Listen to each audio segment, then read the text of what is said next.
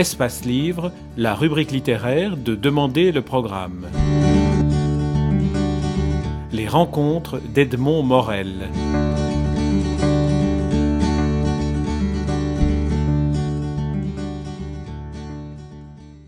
Il me semble que certaines pièces n'ont pas été jouées. Est-ce que c'est quelque chose qui, vous manque ou est-ce qu'elles, d'après vous, elles peuvent vivre sans avoir été jouées? Non, moi je crois qu'une pièce n'existe vraiment que lorsqu'elle est représentée. Elle est aboutie à ce moment-là. Euh, c'est vrai que je crois qu'il y a 5-6 pièces qui sont complètement euh, inédites. Euh, pour diverses raisons, peut-être parce que à l'époque je n'ai pas eu l'occasion de, les envoyer à l'un ou à l'autre parce que ça prend ça prend beaucoup de temps. Et puis moi je crois beaucoup qu'à je crois surtout qu'à un moment donné, ben, une pièce est jouée, ça ne sert à rien de l'envoyer à 50 théâtres.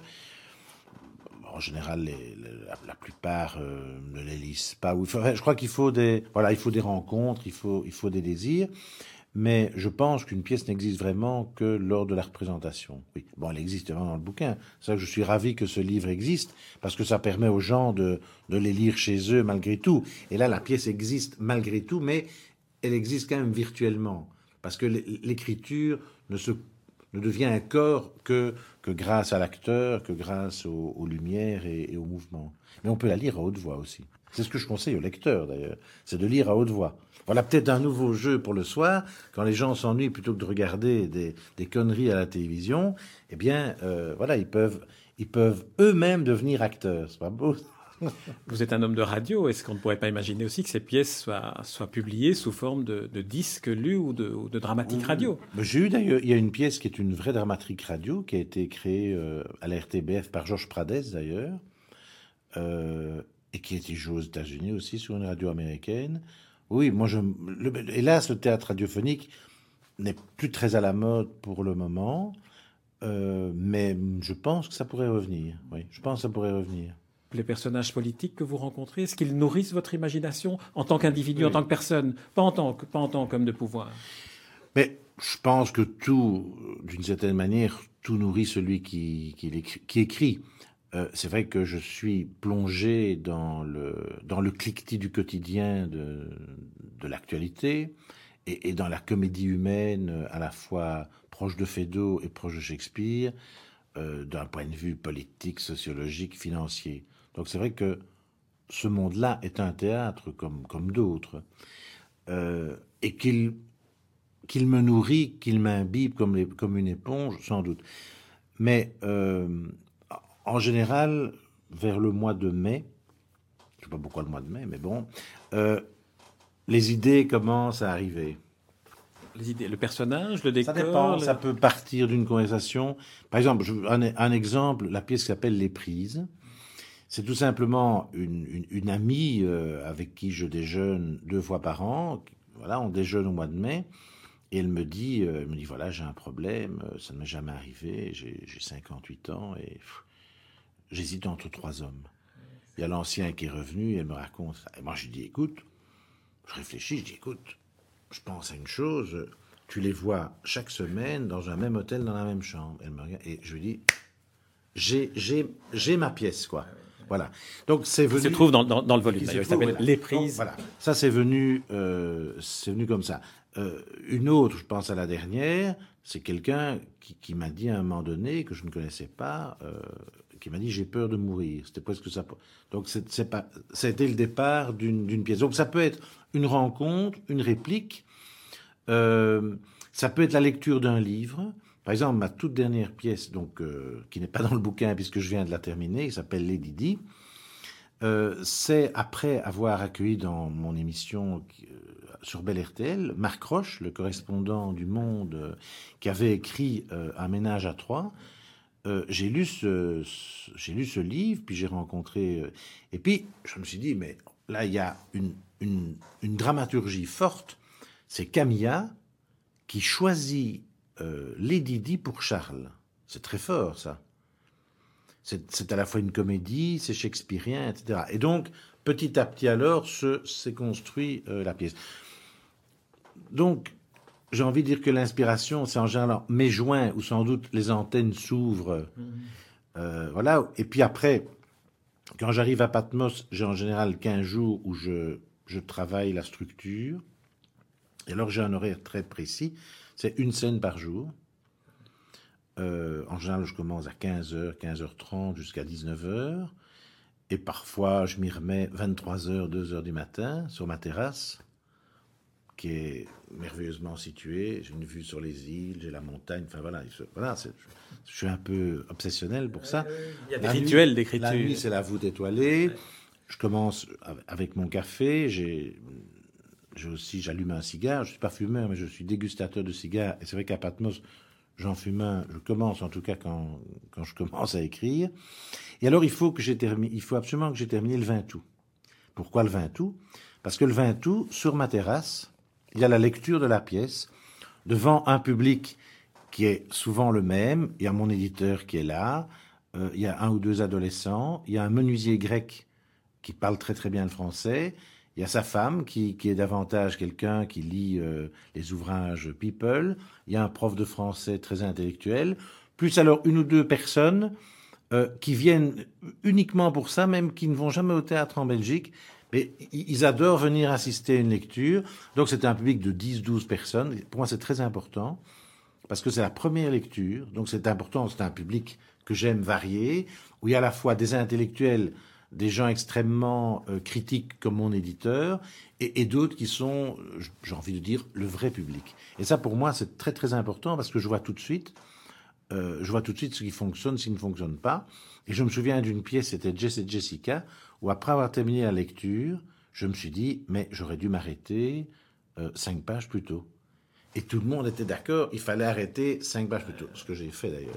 Voilà. Donc ça, c'est un peu le, rituel. Alors, bon, il y a un retravail, évidemment, qui se fait en septembre, octobre, euh, différemment, alors, pour que la pièce soit, euh, soit un peu retravaillée. Mais c'est vrai que, globalement, je ne, je ne retravaille pas énormément une pièce, sauf lorsqu'à un moment donné, il y a une représentation en Belgique, où là, éventuellement, avec le metteur en scène, je peux faire des, des ou des coupures.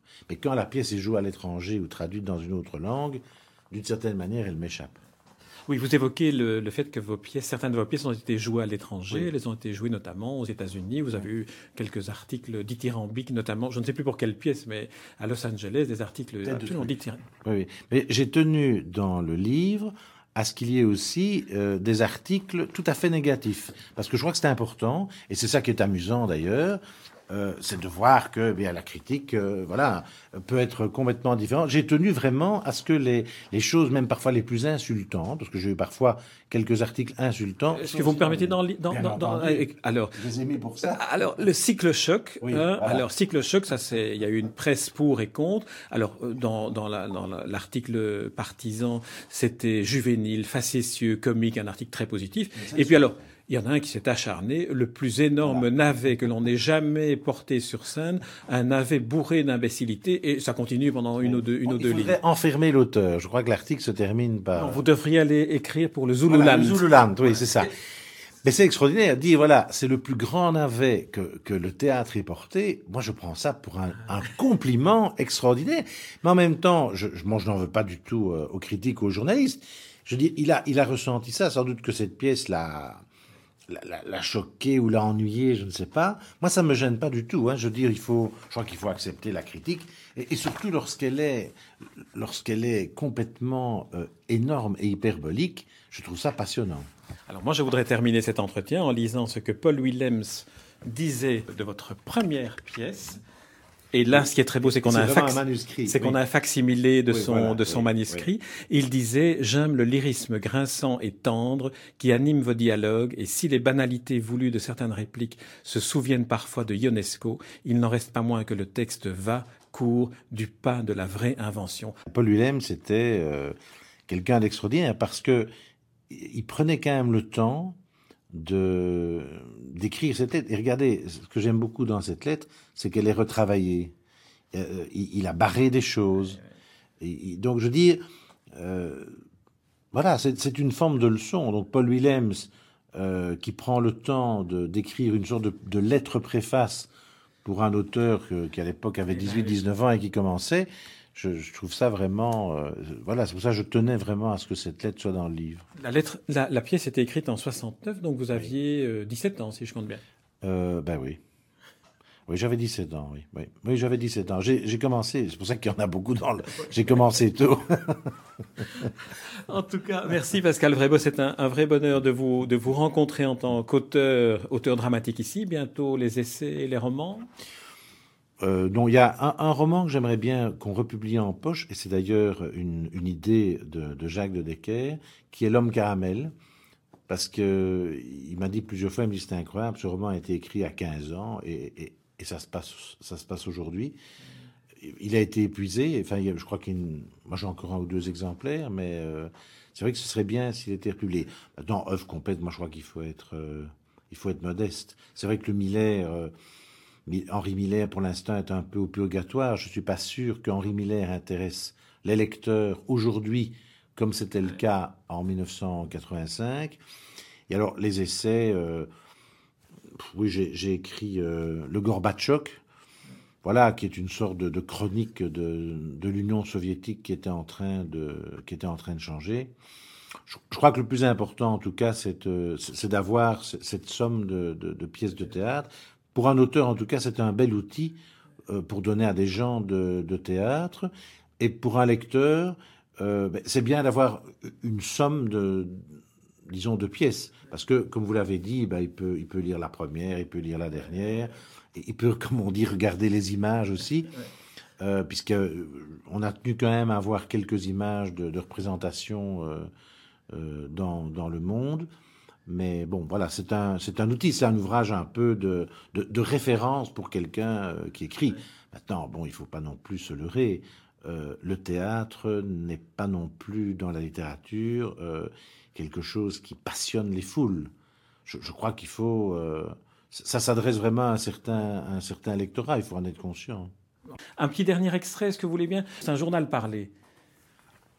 Dans cyclochoc? Oui. Oui. Vous êtes d'accord? Alors allons-y, Pascal Vrébos, dans un journal parlé du euh, 23 septembre 2009.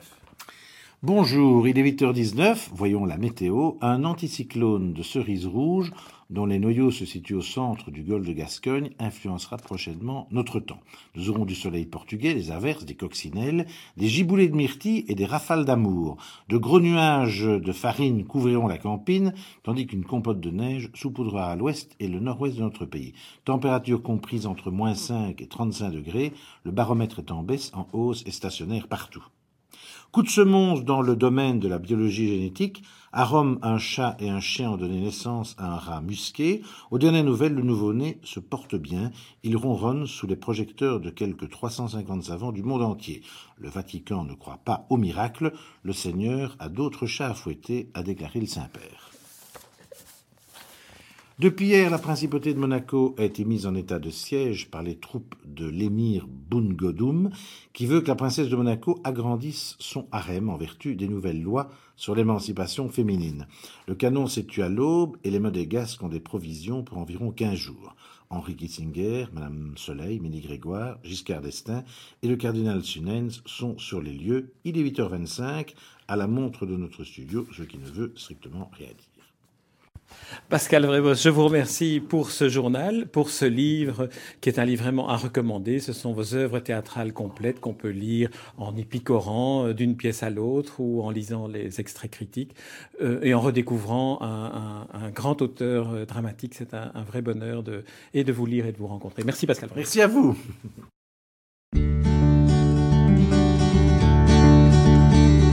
Espace Livre, la rubrique littéraire de Demander le programme. Les rencontres d'Edmond Morel.